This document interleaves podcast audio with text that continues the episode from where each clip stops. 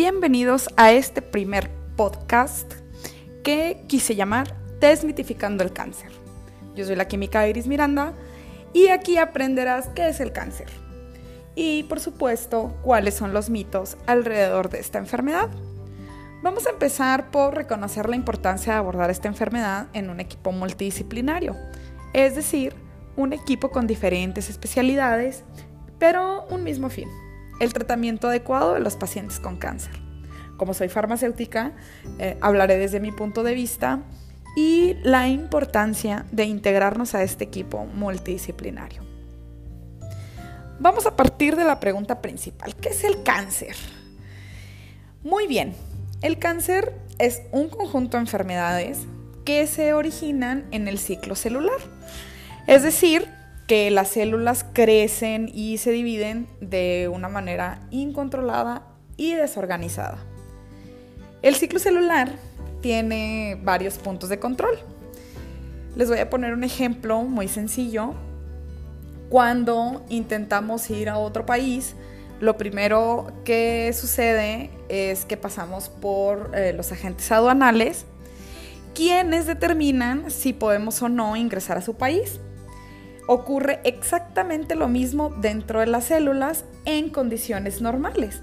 Cuando una célula carga consigo una mutación irreparable o las condiciones para su reproducción no son óptimas, hay unas proteínas que funcionan eh, como este agente aduanal que impiden que la célula se reproduzca.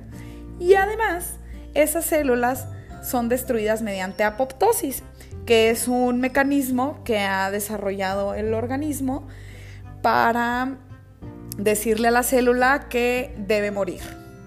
De hecho, el término apoptosis es muerte celular programada y lo hace de manera ordenada.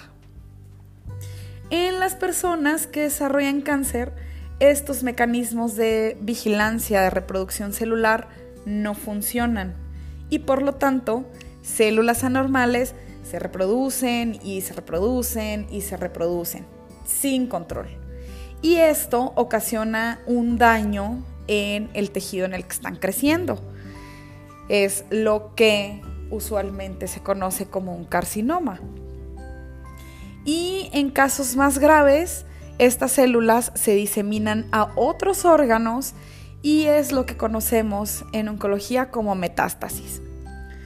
Ahora, otra de las preguntas más importantes que nos hacemos acerca del cáncer es ¿por qué una persona puede desarrollarlo?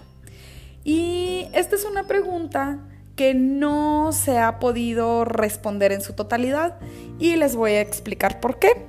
Existen muchísimos factores de riesgo de los cuales vamos a hablar detalladamente en otro podcast. Pero sí es importante mencionar que todos somos propensos a padecerlo. La condición principal para desarrollar cáncer es estar vivo, y estar vivo es que haya una célula. Y por lo tanto, hay tantos tipos de cáncer como células en nuestro cuerpo.